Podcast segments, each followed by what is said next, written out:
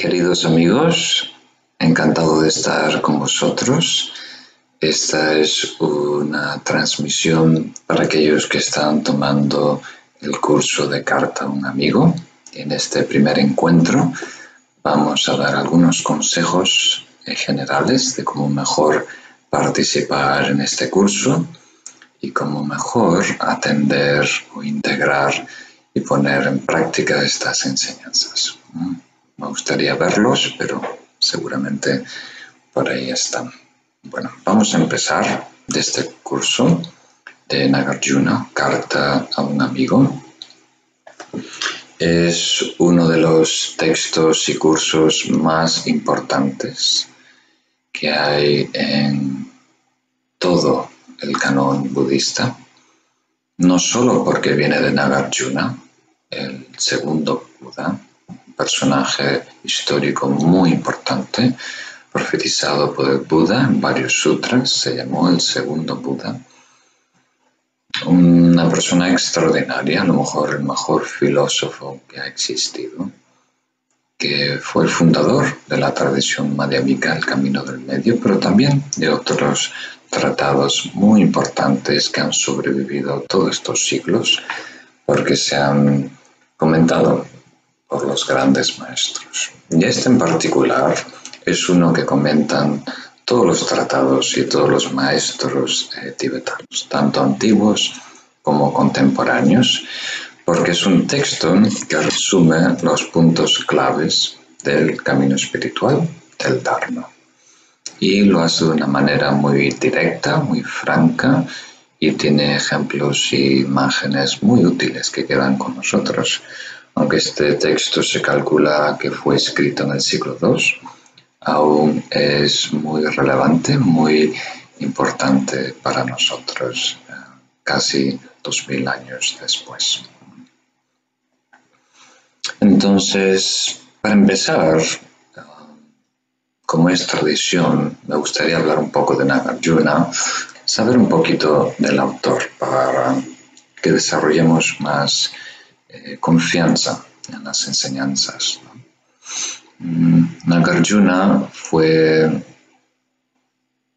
bueno, de acuerdo a las historias que tenemos hoy en día, y la historia más antigua, el relato más antiguo creo que fue unos siglos después de la vida de Nagarjuna, en donde se dice que él fue eh, el hijo de una familia brahmi muy especial que tenía, fueron a visitar unos, como diríamos, unas personas que dicen el futuro. Y en ese entonces le dijeron que si no daban ofrendas a, a los monjes budistas que el hijo solo iba a vivir siete días.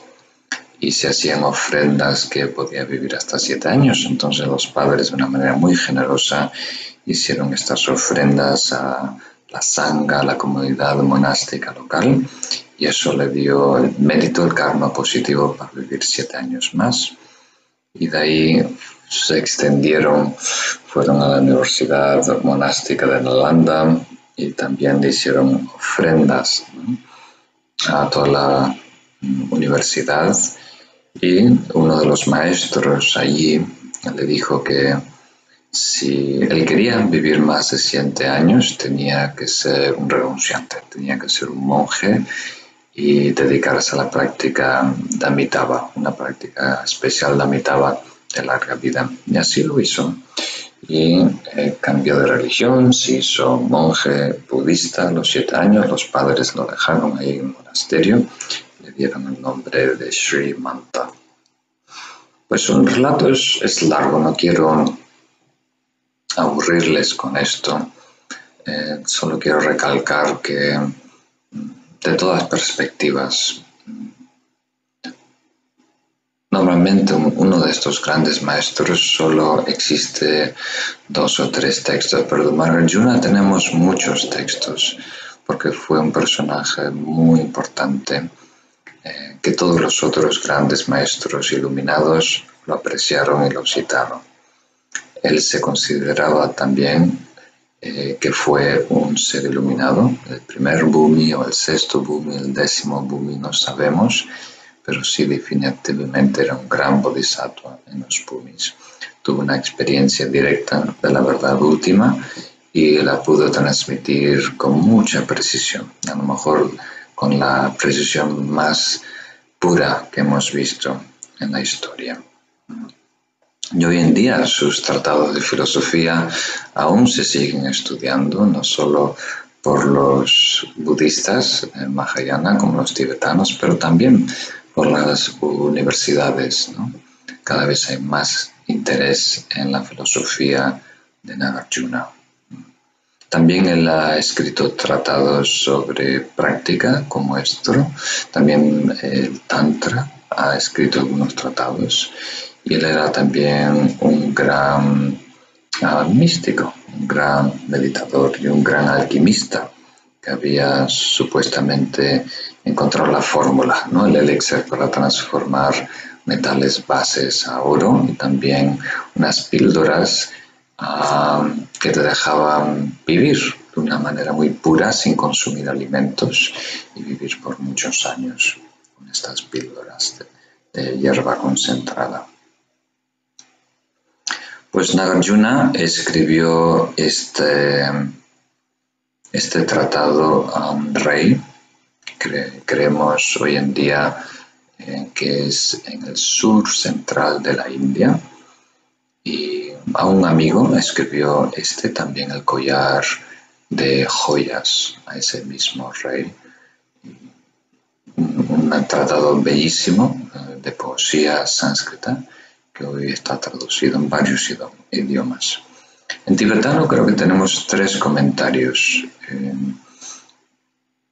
el primero es de Rendawa, que es el que me baso yo para dar esta enseñanza, uno de los grandes filósofos de la tradición Sakya a la que pertenezco. Y también yo visité ah, el sitio de este reinado y del mismo sitio de donde venía Nagarjuna originalmente, que hoy en día tiene el nombre de Nagarjuna Konda. Y es, parece que en ese tiempo hubo una gran, gran ah, comunidad monástica, varios monasterios en ese gran valle. Es un lugar también muy especial de visitar en el sur de la India. Entonces a todo esto quiero animarles a vosotros que estáis tomando el curso de realmente prestar mucha atención de lo que vamos a compartir con vosotros. Estas son las claves del arte de la vida espiritual. Si tenemos que resumirlo, vamos a usar ese término que compartió con nosotros uno de mis maestros Tenzin, él le gusta comprender la práctica del Dharma como el arte de la vida espiritual. Y aquí Nagarjuna nos da un resumen de las claves para vivir como arte. Entonces, el primer paso es superar la dicotomía en nuestra mente entre la vida material y la vida espiritual muchas veces un conflicto en esas dos vidas y tratamos de reconciliar las dos. Pues este tratado nos enseña que no existe esa dicotomía. En realidad hay solo una vida y hay que vivirla bien. Y eso no quiere decir que hay solo un modo de vida. Hay laicos, seculares, practicantes religiosos, hay monásticos, ¿no? Hay todo, diferentes formas de desarrollarnos. Pero todas esas formas pueden incluir, pueden integrarse de una manera, como diríamos, fundamental en desarrollo espiritual, desarrollo personal y espiritual. Entonces, este tratado explica cómo armonizar todos los diferentes aspectos de nuestra vida dentro del camino espiritual, que es vital si queremos realmente mejorar como personas. desarrollar cambios genuinos dentro de nosotros y lograr estados espirituales, es importante atender cada aspecto de nuestra vida. No podemos practicar aislados, o sea, no podemos reservar unos minutos, unas horas del día o la semana o el año para la práctica espiritual sin que otros aspectos de nuestra vida concuerden, estén en armonía con ese desarrollo que buscamos dentro de nosotros. Tanto cómo nos ganamos la vida, las relaciones que tenemos, lo que consumimos, eh, nuestra ética, nuestra conducta, nuestros hábitos, nuestros valores, eh, nuestras ambiciones, nuestra visión de la realidad, de quiénes somos en la relación con el universo y con otros. Todo eso tiene que estar en armonía con el estado de equilibrio, de paz que tratamos de, de buscar y desarrollar dentro de nosotros. ¿Tiene sentido? Entonces, la vida, el arte de la vida espiritual, es una trenza que vamos desarrollando con muchos hilos, incluyendo todos los aspectos de la vida. Y si trenzamos, si unimos, si introducimos cada uno de estos hilos, vamos a desarrollar una trenza muy fuerte que nos va a mantener muy estables en nuestro empeño de crecer y madurar en el camino. Otro consejo general antes de entrar en el tema es tener la mente muy abierta en todo lo que vamos a ver estas próximas semanas, porque muchas veces, mm, sin darnos cuenta, somos muy selectivos en nuestra escucha, nuestro aprendizaje o lecturas todo lo que entra por nos, a nosotros pasa por filtros que rechazan todo lo que ya no concuerde con nuestro dogma personal. Entonces, si queremos cambiar, tiene que surgir algo nuevo, diferente. Por lo tanto, tenemos que abrirnos a esas sorpresas. Entonces, en este curso, poner más atención en lo que parece anticuado, lo que parece cultura, lo que parece mm, algo extremo, exagerado, que no concuerda conmigo, este momento, esta cultura, este tiempo, o algo que se contradice, algo que parece erróneo. Ahí es en donde tenemos que investigar, porque ahí puede haber un descubrimiento.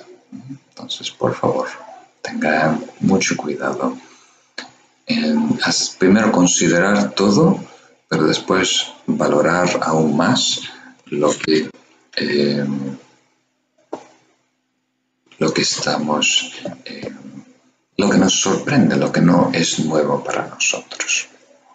Muchas gracias a todo el equipo que nos está ayudando a conectarnos. Espero que disfrutéis de este curso. Es uno de los textos clásicos, como he dicho, eh, que eh, he aprendido de varios maestros y es muy valioso, algo para tener cerca de nuestro corazón y mente toda la vida.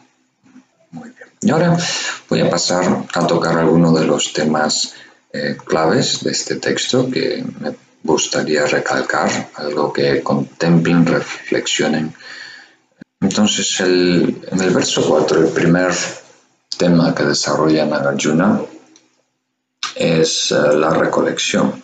En realidad, aquí estamos hablando de mindfulness, pero tal como se usa hoy en día, es, diferente a el mindfulness tradicional. Estamos, como diríamos, empleando una palabra americana que se inventó para transmitir un aspecto de esta enseñanza y luego, décadas más tarde, eh, el movimiento de mindfulness impulsado por John Kabat-Zinn le dio otro sentido. para entrenar la atención, más que nada. Pues la palabra en realidad quiere decir memoria. En sánscrito, pali, tibetano. Por eso yo insisto en usar la palabra recolección, aunque suena, yo sé, un poco raro. Hay que repetirla mil veces y después ya entra mejor.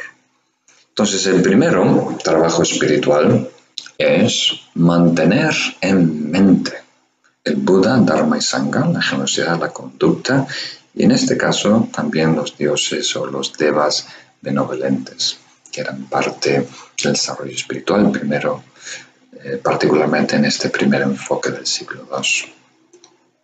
Entonces, el entrenamiento espiritual, el desarrollo espiritual, se basa principalmente en ser libres de elegir lo que piensas, lo que sientes y lo que consideras en cada instante de tu vida. Hoy estamos sumamente automatizados. Tantas cosas gobiernan en nosotros. Algunos son hábitos internos, costumbres, patrones que arrastramos de esta y otras vidas.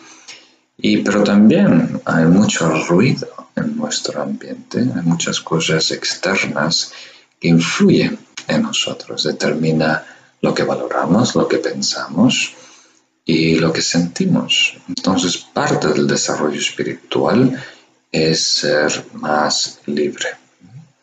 Y esa libertad se gana por dos lados. Primero tenemos que deshacernos, liberarnos de patrones conductuales, de aflicciones, de ignorancia y demás, pero también, por otro lado, tenemos que cada vez fortalecer ese músculo de la elección. Y eso es la clave, la esencia de la meditación. En tibetanos, ¿os acordáis? Usamos la palabra gom, que quiere decir habituarse.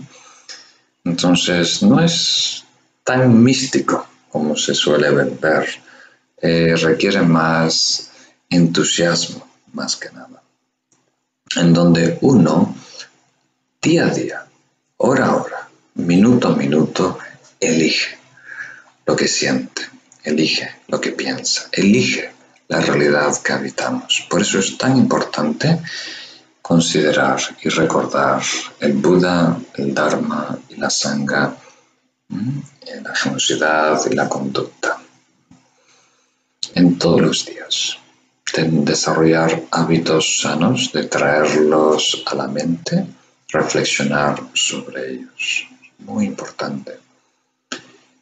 Más ese dicho cotidiano, ¿no? Dime con quién andas y te diré quién eres. Pues también debería haber este dicho Dime qué recuerdas, qué entretienes en tu mente y te diré quién eres. Eso todo depende de ello. Entonces deberíamos hacer una labor de cultivar estas seis cosas, particularmente el Dharma, porque el Dharma encarna eh, todas las otras enseñanzas. Entonces mantener en mente las enseñanzas budistas, eh, como el amor bondadoso, demás. Muy bien. Mantener en mente la generosidad como una práctica diaria. Como sabéis, Nagarjuna en este texto da un pequeño resumen de lo que es el camino y después explica en más detalle cada una de estas partes, haciendo mucho hincapié en lo que son los paramitas o las seis perfecciones de la virtud. ¿Os acordáis? Para aquellos de vosotros que habéis tomado otros cursos, vais a ver que este curso eh, recalca muchos de los puntos eh, claves del camino espiritual. Y como dice Nagarjuna aquí al principio al rey, dice, aunque yo sé que tú eres una persona muy educada en el Dharma, ah, de la misma manera que la luz de la luna hace brillar más aún la cal. También nunca está de más eh, escuchar una y otra vez las palabras del Buda en diferentes presentaciones, diferentes aspectos, para que brille más aún esa enseñanza y para que brille más nuestra propia luz y nuestras cualidades espirituales. Entonces, algunos de los temas que vamos a tocar eh, lo habéis escuchado en otros cursos y alguno ya te lo ha dicho tu abuelita, pero no está de más escucharlo porque estamos tratando de ganar una batalla de malas influencias a buenas influencias. Nosotros estamos tratando de influenciarnos de buena manera para convertirnos en mejores personas y luego mejores practicantes espirituales. Muy bien. Entonces, como sabéis, el primer paramita es la generosidad y la segunda es la conducta, la disciplina. Y con generosidad aquí queremos decir, y esto quiero recalcarlo porque aunque lo menciono en muchos cursos, eh, siempre surge la pregunta. Entonces, es algo que cuesta, que cuesta entender. Es algo simple, pero estamos tan condicionados que nos cuesta captar el mensaje. La generosidad, como todos los otros paramitas, como todas las otras cualidades espirituales, son eso, son una cualidad, son un estado espiritual dentro de nosotros. Y la expresión de ese estado puede o no concordar con las normas sociales o lo que esté de moda en ese momento. Entonces, una cosa es el estado de generosidad, que es una disposición, un compromiso de dar todo a todos. Y luego, cómo se manifiesta ese estado espiritual puede variar enormemente dependiendo de tus recursos, dependiendo de las necesidades de otros, eh, las costumbres de ese lugar, etc. Tenemos que tener eso en cuenta. Lo que queremos desarrollar es la cualidad espiritual y no confundirla solo con un gesto, una norma, sino puede ser hasta muy peligroso. Vamos a usar un ejemplo que está fuera de los paramitas, de las seis perfecciones, que es la compasión o el amor. ¿Sabéis este término que ha acuñado Pema Chodron, esta maestra americana? Dice que es muy importante desarrollar la compasión hacia todos los seres, pero no la compasión estúpida. Y la compasión estúpida es cuando tratamos de cosificar un gesto que asociamos con la compasión cultural y movernos con esa energía, con esa actitud, con esos gestos a personas que son violentas. Entonces, eh, un ejemplo que me quedó a mí grabado es un un dibujo, esos dibujos que suelen salir en los periódicos, ¿no? en los cómics, y es uno de los más populares en Estados Unidos, se llama Far Side, y en vez de tener tres o más cajitas, solo tiene una y ahí dice todo el chiste. Y en este caso es eh, una escena dentro de una casa, dos mujeres mayores, con los peinados de los años 50, esa colmena, y están las dos viendo hacia afuera, están al lado de una ventana viendo hacia afuera y, se ve por la ventana que viene un monstruo gigante, enorme, que está arrasando con el pueblo, ¿no? Mide pisos y pisos de alto. Y una de ellas le dice a la otra y las palabras abajo de la imagen, dice, sí, Matilda, es un monstruo asqueroso, pero a lo mejor es un monstruo asqueroso que quiere ser nuestro amigo. ¿Ah? Entonces, ese es un pequeño engaño que solemos hacer. Si estamos siendo amenazados o atacados, hay que tener recursos eh, equivalentes. O si estamos en el aeropuerto y hay un terrorista, hay que ir por él, porque de esa manera podemos salvar la vida de docenas de personas. Entonces, dentro de nosotros siempre debe haber paz, siempre debe haber amor y compasión. Pero algunas veces ese amor y compasión se puede expresar como una patada en el trasero, ¿no? si la situación lo merita, lo justifica. Hasta el ejemplo más práctico que di en otro curso es la hora. ¿no? Si viene una persona sorda y te dice, ¿qué es la hora? ¿Cuál es la hora? Dime la hora.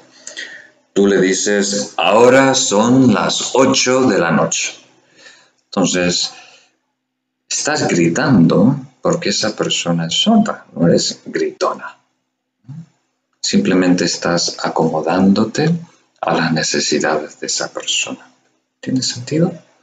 Pero muchas veces nosotros desarrollamos un estilo, una fórmula y lo aplicamos a todo por igual. Entonces, si solo tienes un martillo, ves todos los problemas como clavos. Es el viejo ejemplo, ¿no? Entonces, si solo tenemos una manera de actuar, no encaja, no coincide con las diferentes personas y los diferentes tiempos.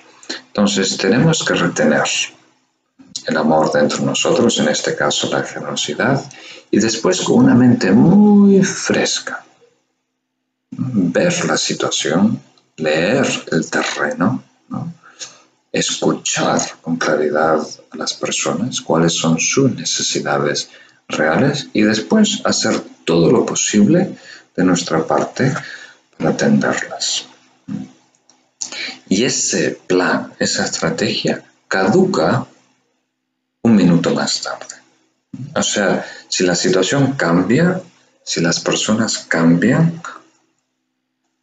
caduca la estrategia. Hay que, una vez más, con una mente fresca, evaluar esa situación, ese público, ese tiempo, espacio y eh, implementar esa generosidad de una manera eh, muy fresca, que coincida exactamente con ese momento y ese grupo. Eso hay que mantenerlo en mente. Por favor, reflexionar sobre esto. No es tan fácil como aparente ser. Eh, cuesta no apegarse a las formas. Cuesta mucho, nos da una seguridad falsa de apegarnos a gestos, a costumbres, a maneras de transmitir nuestro eh, cariño y afecto a los demás. Cuando en duda, por supuesto, palabras dulces y caricias y mimos, pero eso no sea la única manera de desarrollarnos en el mundo, si no vamos a chocarnos con una pared. Ah, personas van a tomar ventaja de nosotros y después vamos a concluir que el amor no funciona, que la compasión no funciona, que la generosidad no funciona. Como eh, una madre me dijo que tuvo que viajar en emergencia a Nepal a rescatar a su hijo que había quedado totalmente tirado en la calle. Eh, no sé si era de Argentina o de Uruguay, pero recibió un mensaje de su hijo que había quedado sin dinero y estaba tirado en la calle en Kathmandú, en Nepal. Y es porque viajó a este país tan necesitado y vio niños pobres y empezó a regalar su, su dinero y después sacó el dinero que podía de su tarjeta del banco, regaló todo y al final no tenía ni lo básico para que él pudiera sobrevivir allí. Entonces, fácilmente personas muy bondadosas, con lindo corazón, eh, pueden caer en esta trampa. Y después el péndulo gira al otro lado, decimos, bueno, el Dharma no funciona, el Buda es un extremista, Nagarjuna no tiene las cosas claras. No, aquí ellos están hablando de las cualidades espirituales que sí o sí debemos desarrollar y cultivar en nosotros. Y eso tenemos que tener mucho cuidado cómo se implementa en el mundo. Eso hay que pensarlo. Ahí tenemos que aplicar nuestra sabiduría y nuestro sentido común. Tanto para la curiosidad como la disciplina, como la paciencia y el entusiasmo, meditación y la propia sabiduría. La paciencia es un poco más fácil de entender, ¿no? El ejemplo que doy yo es la pasividad. La pasividad es la cosificación, ¿verdad?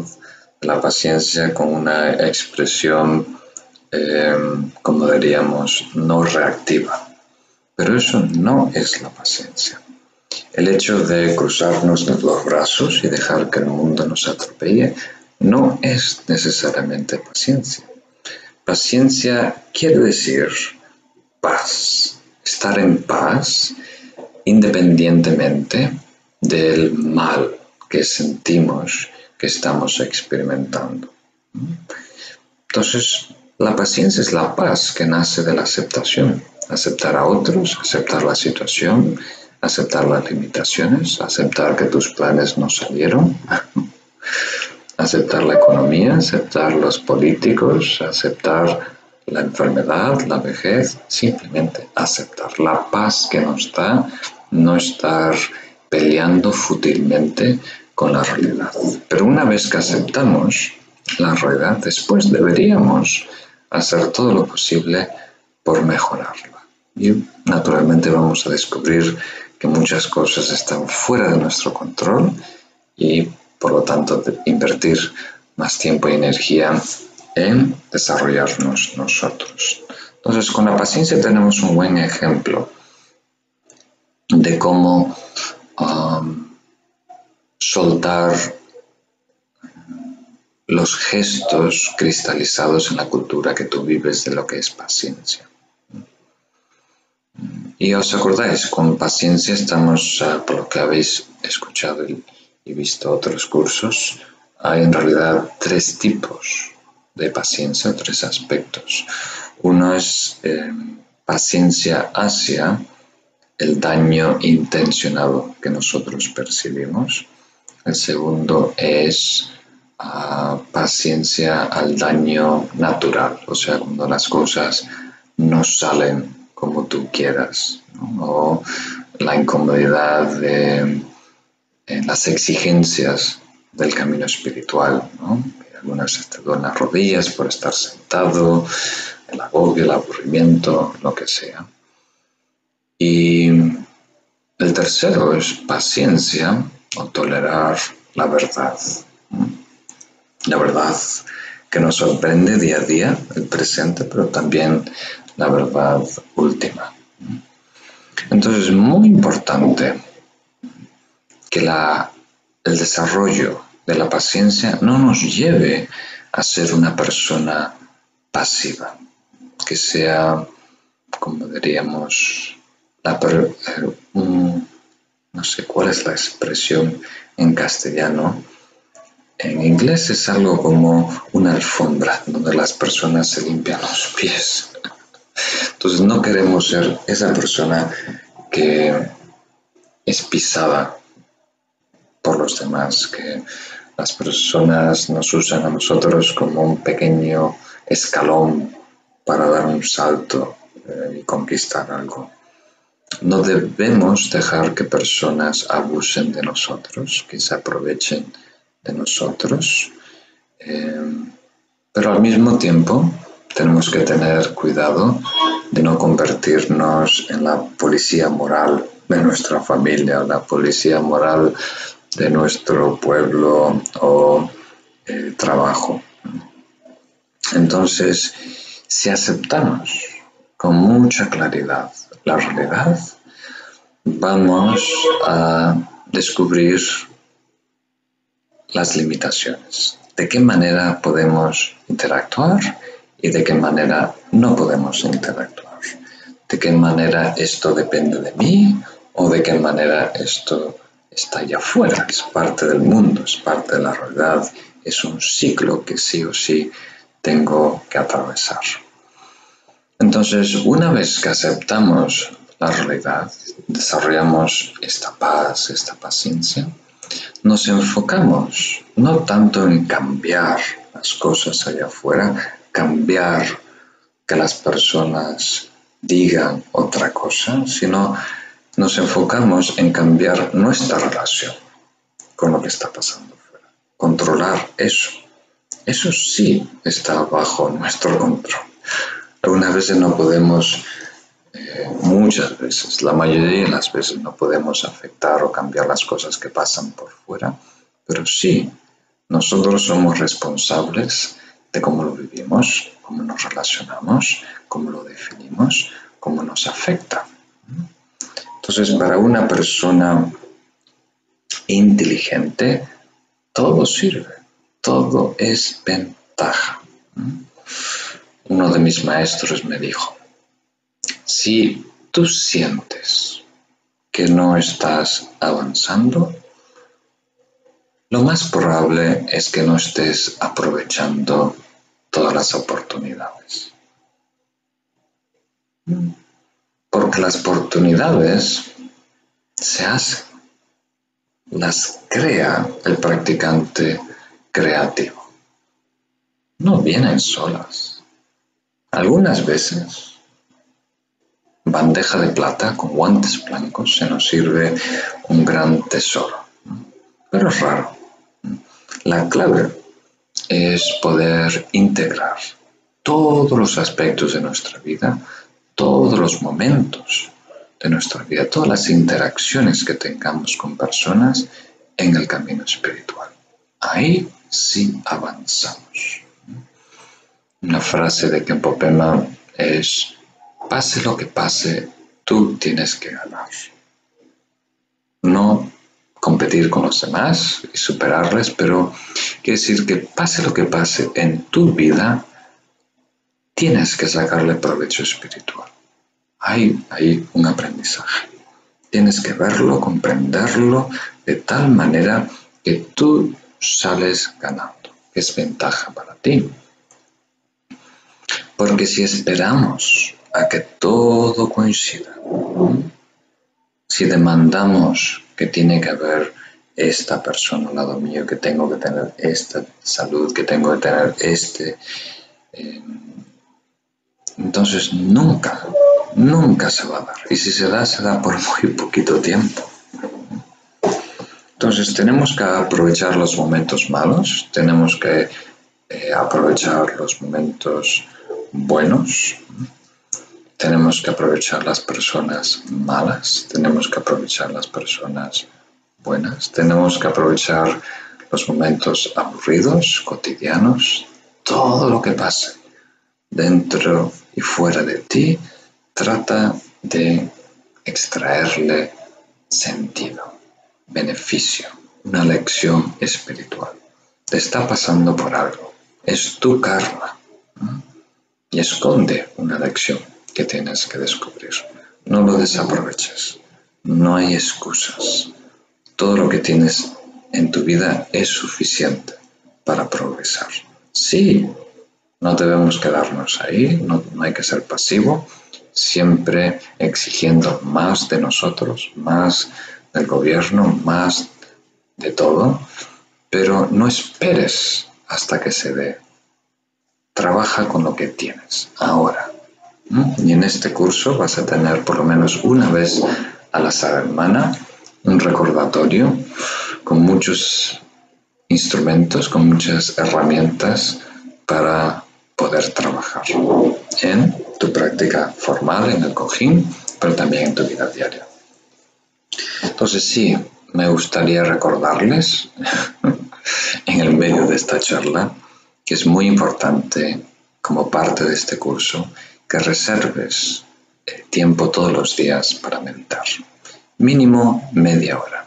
Si puedan, bajen el librito de oraciones, hacen una breve oración al principio para desarrollar una motivación pura, invocando las bendiciones del Buda y luego al final otra oración para dedicar los méritos que voy a explicar en este curso también como parte del mensaje de la Arjuna. Entonces, mínimo eh, media hora al día. y podéis emplear la meditación que voy introduciendo todas las semanas. En cada lección va a haber una meditación guiada. Y eso es muy importante. Y si podéis, si tenéis más tiempo, pueden hacer otra meditación al acabar el día o el mediodía. Cada uno se organiza el día como mejor piense, pero por favor organizarlo. Si no eh, defines un horario para la meditación, va a estar compitiendo con muchas otras cosas en tu vida y seguramente ninguna tan importante, me atrevo a decir, como monje. Entonces, por favor, reserva, bloquea, define ese momento eh, a tu día. Y algunas personas dicen que tienen tan poco tiempo, tan... Eh, entonces, si parece que tienes tan poco tiempo, un truco, hazlo antes de una de las tres comidas. dices, hasta que no medite, no desayuno. Hasta que no medite, no ceno. Y ahí vas a descubrir que tienes tiempo. Muy bien, entonces eso es algo. Les perdone que soy un poco fanático, pero quiero ayudarles. Si no tenemos el ancla de media hora de práctica diaria, no vamos a poder experimentar el beneficio. Y si no hay experiencia propia, entonces son solo palabras. Yo no quiero que solo tengan fe y confianza en mis palabras. Yo quiero que este curso realmente sea transformador para ti y eso solo va a surgir la experiencia. Muy bien. Entonces, un punto es esta ancla, mínimo media hora por día. Y el otro punto es el arte de la vida espiritual, de saber cómo filtrar, cómo integrar esta enseñanza de cada semana en todo lo que está pasando dentro y fuera de mí, sin exigir nada a nadie. Los demás no tienen ni que saber que estás tomando este curso o meditando. Eso es algo íntimo, privado. No debemos también ser ah, jactarnos de ser especiales o meditadores o budistas. No es necesario. Si alguien te pregunta, por supuesto, comparte todo lo que sabes, trata de ayudar a esa persona, pero no trates de em, invadir la vida de alguien imponiendo tus ideas, por muy valiosas que sean, hasta de Nagarjuna Buda, no se pueden imponer. Estas semillas son raras, bellas, especiales y solo germinan en un campo muy fértil, un campo particular, personas que tienen un despertar de conciencia. Estas enseñanzas no son para todos, no son para cualquiera. Entonces em, deberíamos tener cuidado y respeto por otras personas y su libre albedrío. Pero si alguien sí está interesado, si alguien sí te pregunta, entonces sí puedes eh, compartir todo lo que tú sabes. Entonces, no sé si queréis tener un poquito de paciencia conmigo y continúo hablando de la paciencia, porque en realidad el consejo para el curso ya se os di, de tener una mente eh, abierta, de enfocarse en lo que parece extraño, nuevo, diferente, exagerado, extremo o erróneo o contradictorio, realmente reflexionar sobre eso porque ahí sí puede haber un aprendizaje. No solo busquen confirmar lo que ya saben, aunque eso es valioso, queremos que el blanco brille más, ¿os acordáis? Eh, también queremos eh, descubrimientos. Muy bien. Y después los otros dos puntos de mm, la práctica formal y la práctica diaria. Y después em, el punto otro que mencioné es integral. El camino espiritual, el arte de la vida espiritual debe ser integral. Porque hay un efecto sinérgico. Y en aislamiento, la meditación eh, es efectiva. Hay tantos estudios hoy que lo confirman. pero cuando hay sinergia, cuando está eh, respaldado por nuestro comportamiento, nuestras relaciones, nuestros pensamientos, nuestra vida, entonces la meditación realmente florece, realmente crece en nosotros. Antes de sentarnos ya estamos casi meditando, entonces es muy importante. Cuando personas se acercan, piden una entrevista conmigo, lo que suelen decirme es que su problema es una persona. O sea, lo que más les preocupa es un problema interpersonal con alguien. Puede ser su pareja, sus padres, sus hijos, compañeros del trabajo eh, o compañeros de la sangre, etc. Pero hay alguien. En realidad este no es su problema mayor. ¿Os acordáis ese ejemplo de el Buda? Que muchas veces no nos damos cuenta que tenemos la cabeza en llamas estamos charlando tranquilamente um, como si tuviéramos una estilla que sacar del dedo cuando nuestra cabeza está en llamas. O el otro ejemplo es alguien que está caminando por el bosque, de repente siente un dolor penetrante en el trasero y es una flecha. Alguien le ha tirado, le ha clavado una flecha y en vez de interesarse por extraer la flecha que tiene veneno, se preocupa más de ah, color de las plumas de la flecha, de qué tipo de madera está hecha la flecha, cuál es el nombre de la persona, su apellido, su descendencia, etc. Entonces, algunas veces le damos tanta atención a los detalles cuando realmente hay algo muy, muy, muy, muy grave, importante en nosotros que debemos descubrir. Pero sí es verdad, de nuestra perspectiva, normalmente el problema son personas o eh, relaciones. Y entre esas relaciones, eh, las personas también piensan que el problema es el enojo, el enfado, la ira, el odio y demás. Cuando en realidad el problema principal es el apego. Pero lo que más nos afecta o pensamos que nos afecta es la ira como emoción negativa. Partes porque la somatizamos. Cuando alguien está enfadado, cuando estamos en ira, hasta el cuerpo se siente mal. Nosotros nos sentimos muy mal y queremos resolverlo, queremos buscar una manera de recuperar nuestro estado de equilibrio.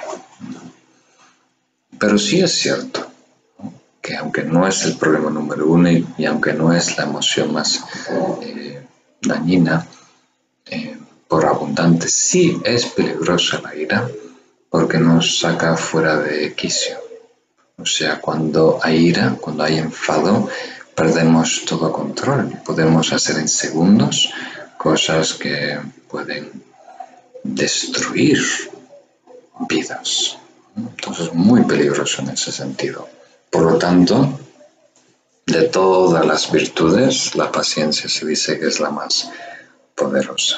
Entonces, si tenemos cierta ah, desapego, la generosidad ayuda a tener desapego. Y con el segundo paramita, si desarrollamos disciplina de conducta, o sea, cortamos los mecanismos automatizados, ¿no? cortamos los patrones conductuales, entonces, entonces recién podemos tratar de encontrar paz y equilibrio dentro de nosotros, atendiendo a la emoción que más llamas tiene, que es la ira. Y como dije hace unos minutos, hay tres tipos de paciencia o tolerancia. La más exigente en realidad es la verdad. Lo que más nos cuesta aceptar, tolerar es la verdad.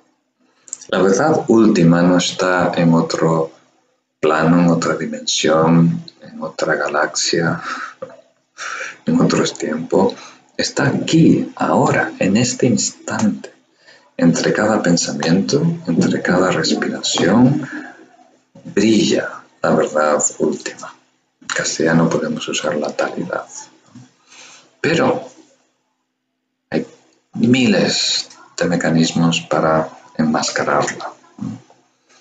Nos asusta, nos da miedo, porque no hay con qué aferrarse, con qué identificarse. Esa es la paciencia que queremos y buscamos desarrollar. Y después el equivalente en el día a día, en la realidad relativa, ¿no? aceptar las cosas que no van a pasar como tú quieres, la gente no te va a tratar como tú quieres, los proyectos si te salen 10, 15%, me dijo maestro, festeja porque eso es exitoso en samsara. Entonces, acepta la realidad, todo lo que está pasando. Uno planea a lo mejor, calcula a lo mejor, pero después viene el presente, viene la realidad y hay que aceptarlo. Pero no nos damos cuenta que esta es la paciencia más importante. Y realmente lo que queremos es paciencia con las personas malas de nuestra vida, donde nosotros percibimos que hay una intención premeditada, alguien nos quiere hacer. No nos conocemos. Y por eso nos cuesta conocer a los demás. Si nos conociéramos mejor. Y supiéramos cómo funcionamos, cómo se encadenan los procesos mentales, cómo nos tropezamos cuando actuamos mal, cómo surge, de dónde surge, por qué surge. Si tenemos eso claro, si lo hemos descubierto dentro de nosotros, surge naturalmente un perdón muy natural, pero también surge una venida para empatizar con otros. Porque lo que pasa dentro de nosotros también está pasando dentro de los demás. Y muchas veces ellos tienen menos recursos. O sea, no han leído, no han practicado y demás. Entonces, deberíamos comprendernos mejor, aceptarnos mejor, perdonarnos mejor. Y después, antes que digan algo, antes que hagan algo, perdonar a todos los seres, hasta las personas que más te quieran, que más te aprecian, te van a hacer mal, sin querer queriendo. ¿Por qué? Porque no somos iluminados. Y si no somos iluminados, somos imperfectos y por lo tanto tarde o temprano vamos a decir algo que hiere, vamos a hacer algo que hiere a otras personas. ¿Tiene sentido? Entonces es inevitable. Y si nos comprendemos bien, vamos a descubrir que en realidad hay poca intencionalidad.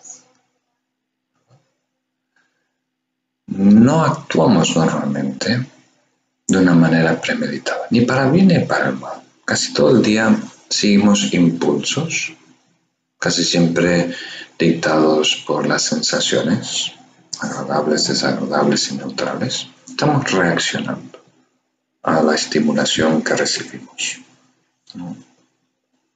Entonces, muchas veces, y eso es bueno vivirlo intensamente una vez para ganar esta lección y después de ahí en adelante reforzarlo.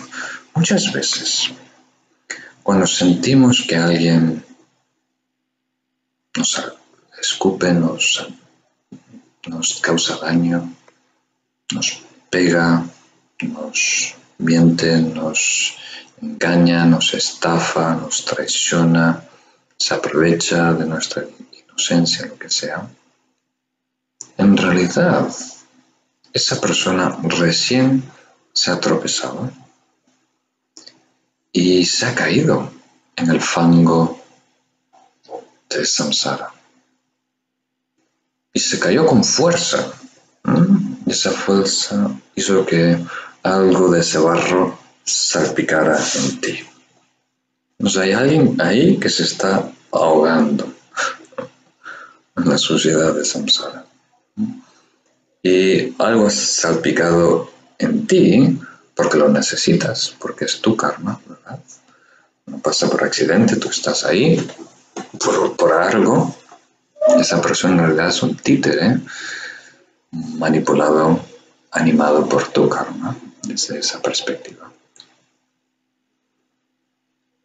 Entonces, en ese momento sí hay una oportunidad para desarrollar compasión por esa persona, porque lo está pasando mal y está creando karma para mucho sufrimiento.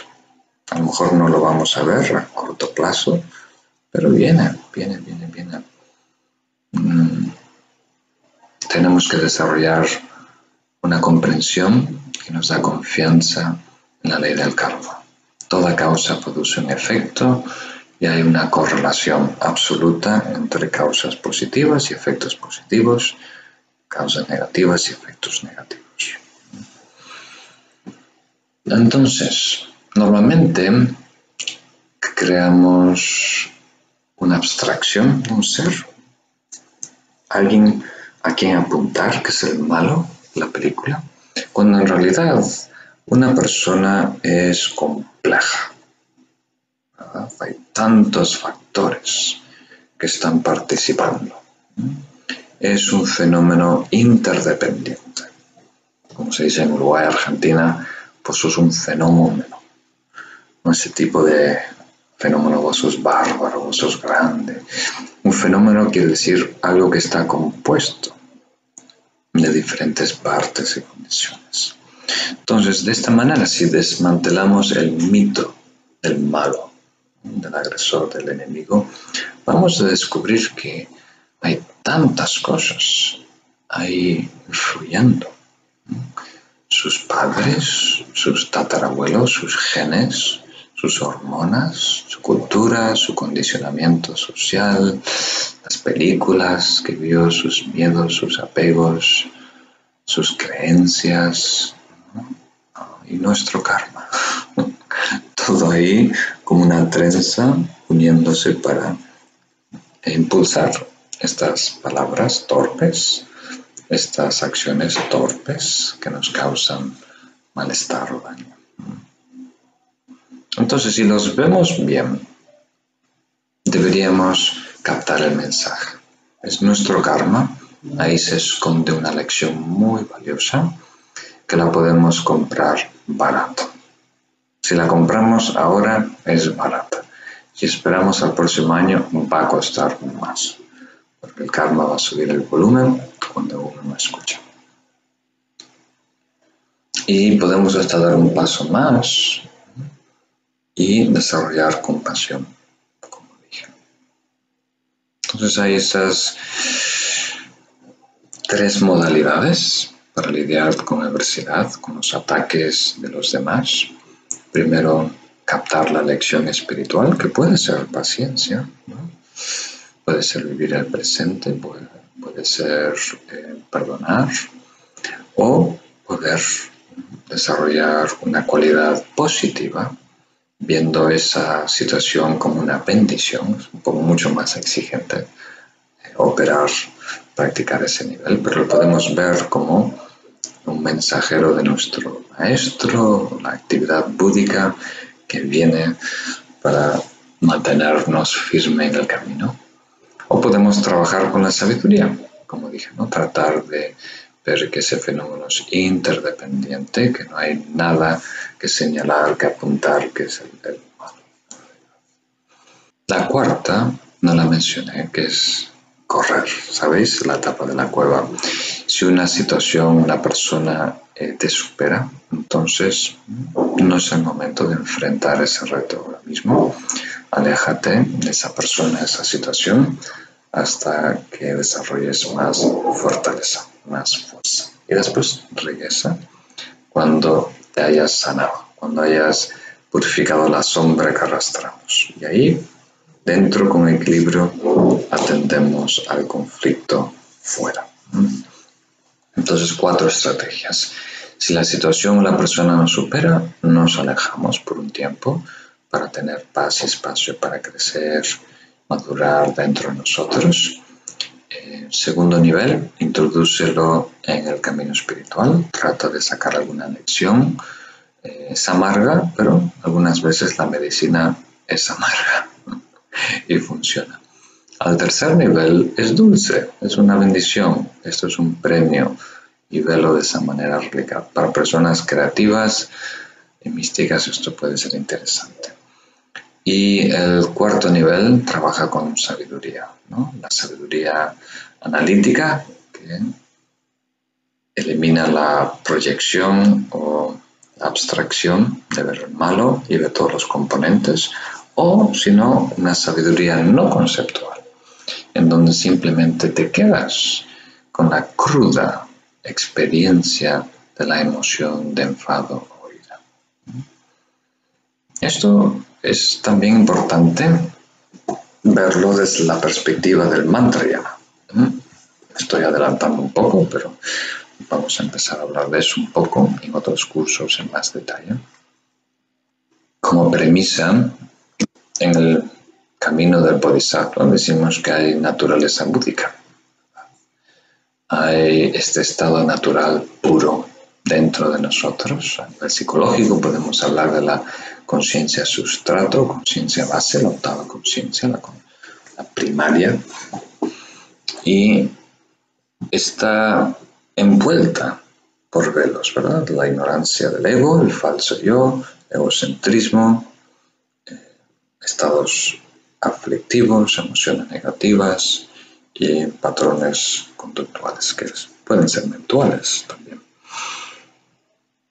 Entonces, desde esta perspectiva, esta conciencia pura tiene inherentemente cinco eh, sabidurías, cinco matices, cinco aspectos, que a través de pasar por estos filtros, del ego, el falso yo, el egocentrismo, yo, yo, yo, mío, mío, mío, el estado de ira y demás, se corrompe, se distorsiona. Entonces lo que antes era, por ejemplo, la sabiduría trascendental de la ecuanimidad se distorsiona y se convierte en orgullo. Todos tienen valor, todos tienen el mismo valor, yo, yo, yo, yo, yo, yo soy el mejor, el más importante. Entonces, si uno ve el orgullo, la esencia, la energía, el orgullo sin sus referentes, sin las imágenes o conceptos, solo la cruda energía, vamos a poder regresar a la sabiduría de la ecuanimidad. Entonces, si vemos la cruda energía de la ira, vamos a poder regresar a lo que llamamos la sabiduría del espejo, la sabiduría del Buda ah, primario de Akshobhya.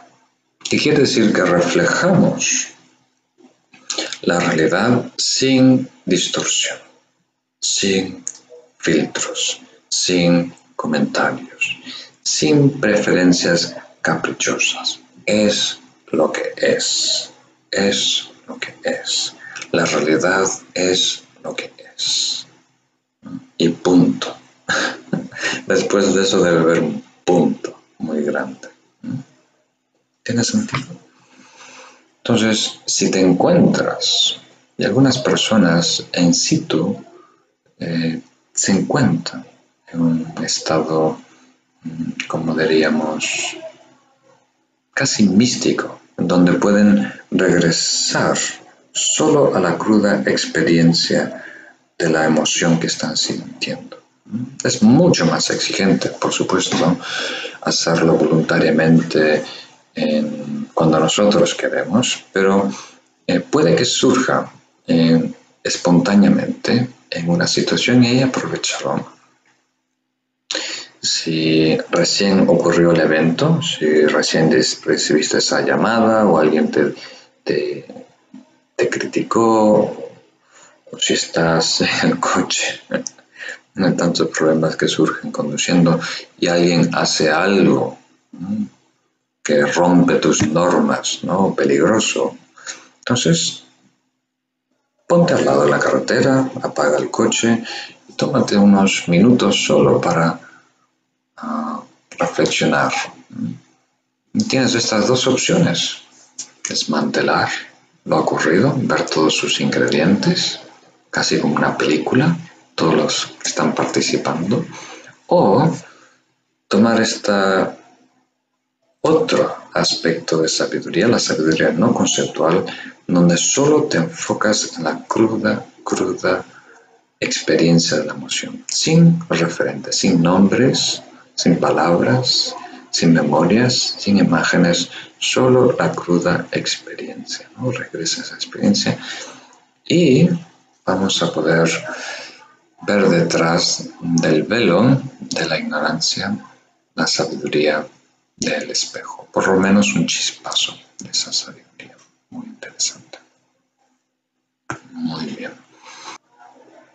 Entonces, para superar la segunda paciencia, para desarrollar la segunda, que es el daño natural a las exigencias del desarrollo espiritual o las inconveniencias que experimentamos, que no hay un agente, un actor, ¿no? alguien que lo ha hecho, que nos haga, simplemente es algo que cruza nuestro camino, interrumpe nuestros planes. Entonces, ahí tenemos que tener a nuestra disposición la recolección y la vigilancia. Tener mucho cuidado de lo que entretenemos. ¿Tiene sentido? En el día a día, pocas veces del día tenemos acceso a nuestros recursos espirituales a nuestro sentido común, sabiduría, conocimiento, amor, porque nos lleva, nos arrastra una corriente, que es la mente discursiva. O sea, ocurre algo, nos obsesionamos con ese algo, hay fusión cognitiva, desaparecemos en esa experiencia, y después hay un río de comentarios, hay un diálogo interno en donde no tenemos control y no podemos introducir todo lo que hemos aprendido y todas las cualidades espirituales. Entonces hay que tener mucho cuidado de no perdernos dentro de esa mente discursiva. Y lo que nos protege son los dos aspectos de la atención.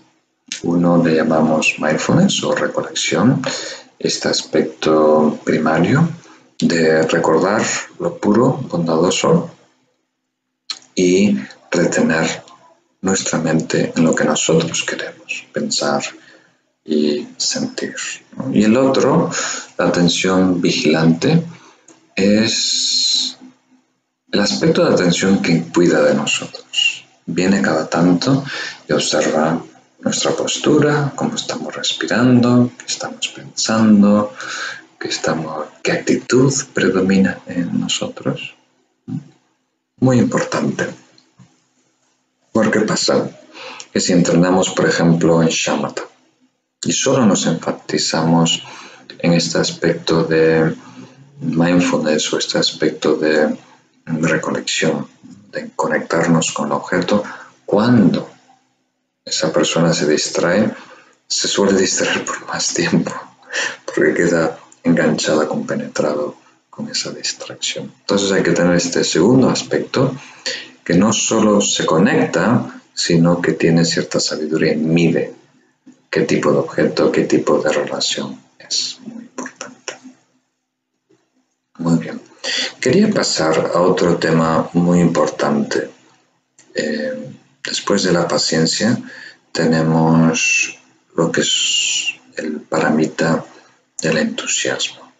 Realmente debe ser vigor, pero queremos ser un poco más dulces y inspiradores, vamos a usar la palabra entusiasmo.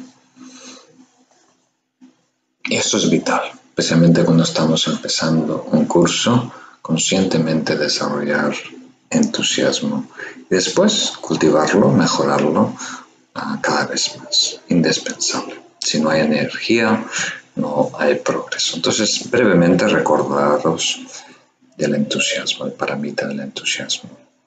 Una manera de introducir el tema es contra, contrastarlo con lo que nosotros comprendemos como entusiasmo. Entonces hoy en día predominan dos tipos de entusiasmo en el mundo. Uno diríamos que es objetivo y el otro es subjetivo. Uno depende de la tribu. Entonces, si uno trata de averiguar cuál es el sentido de la vida, qué me hará feliz, qué quiero hacer con mi vida, qué tiene sentido, qué es bueno, qué es sano, qué me va a dar satisfacción. Entonces, normalmente recurrimos a modelar las personas que están alrededor nuestro. Entonces, ¿lo ves los niños? Tratan de modelar a sus padres. Hasta cuando habéis visto algunas veces se caen, se tropiezan y se dan un golpe muy serio, pero no lloran y miran a su lado a ver cómo reaccionan los adultos y si los adultos están muy preocupados, entonces empiezan a llorar. Esto es lo correcto. Entonces, al no comprender aún de qué va la vida, qué realmente está pasando, ah, las personas sienten más seguridad eh, siguiendo el rebaño. Y muchas veces en el centro, no en las orillas, sino en el centro del rebaño, a ciegas, siguiendo los pasos de los antepasados, ¿no? O de las personas en tu grupo, a tu edad. Y hoy en día, en algunos círculos, está predominando la, la noción de dar un salto, de salir de esta burbuja y ser uno mismo, el que elige lo que es feliz en nuestra vida. Entonces, seguramente habéis escuchado que debemos de dejar de seguir las normas de otra persona a ciegas y seguir nuestro corazón. O sea, si queremos realmente ser felices, tenemos que hacer lo que nos gusta. Tenemos que descubrirlo y seguir nuestro corazón. Yo tenía un amigo en Nueva York que era un abogado eh, muy importante, había llegado ya ser parte del buffet de abogados, o sea, ser un socio de, la compañía.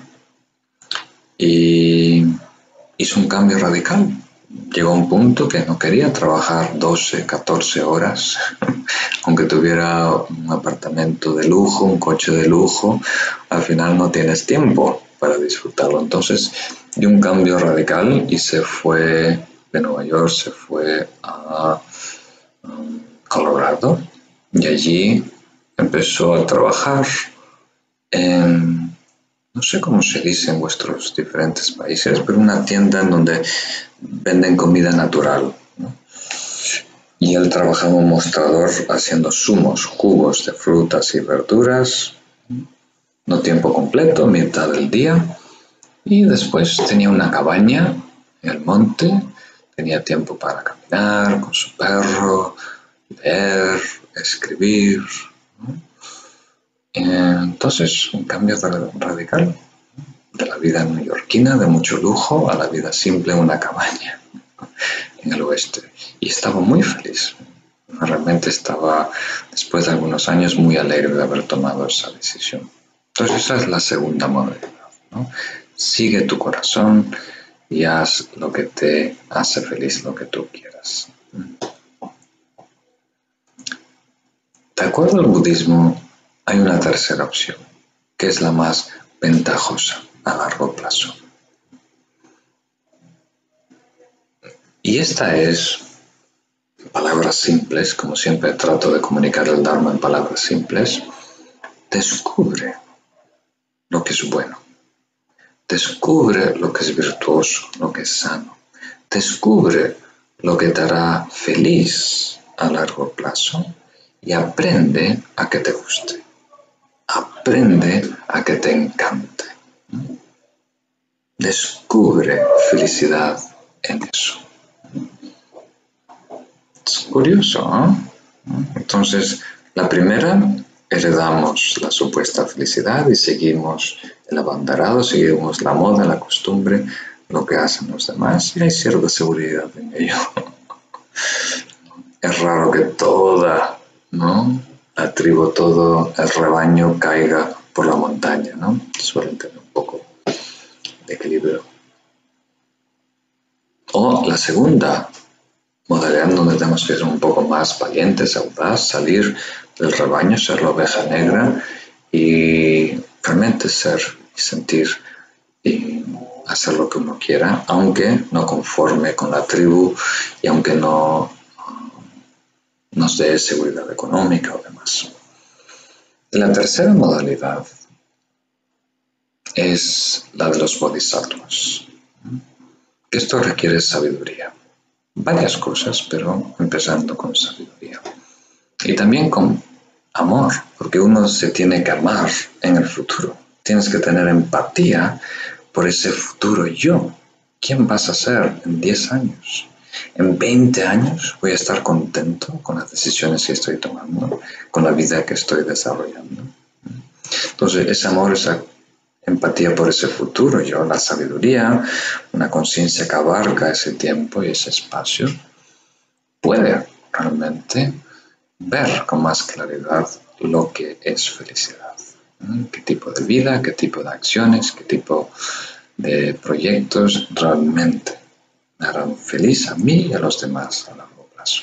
Y después aprendo a que me guste. O sea, si tenemos algo de paciencia, si estamos en paz con la realidad, después no nos tenemos que quedar a ese nivel neutral, relacionarnos a un nivel neutral con la realidad. Aceptación, muy bien. Paz, muy bien. Pero ahora toca descubrir, es una buena palabra, descubrir alegría en lo que es virtuoso. Descubrir alegría en la verdad, en lo que es espiritual, en el Dharma. Y es algo que naturalmente requiere un poco de locura.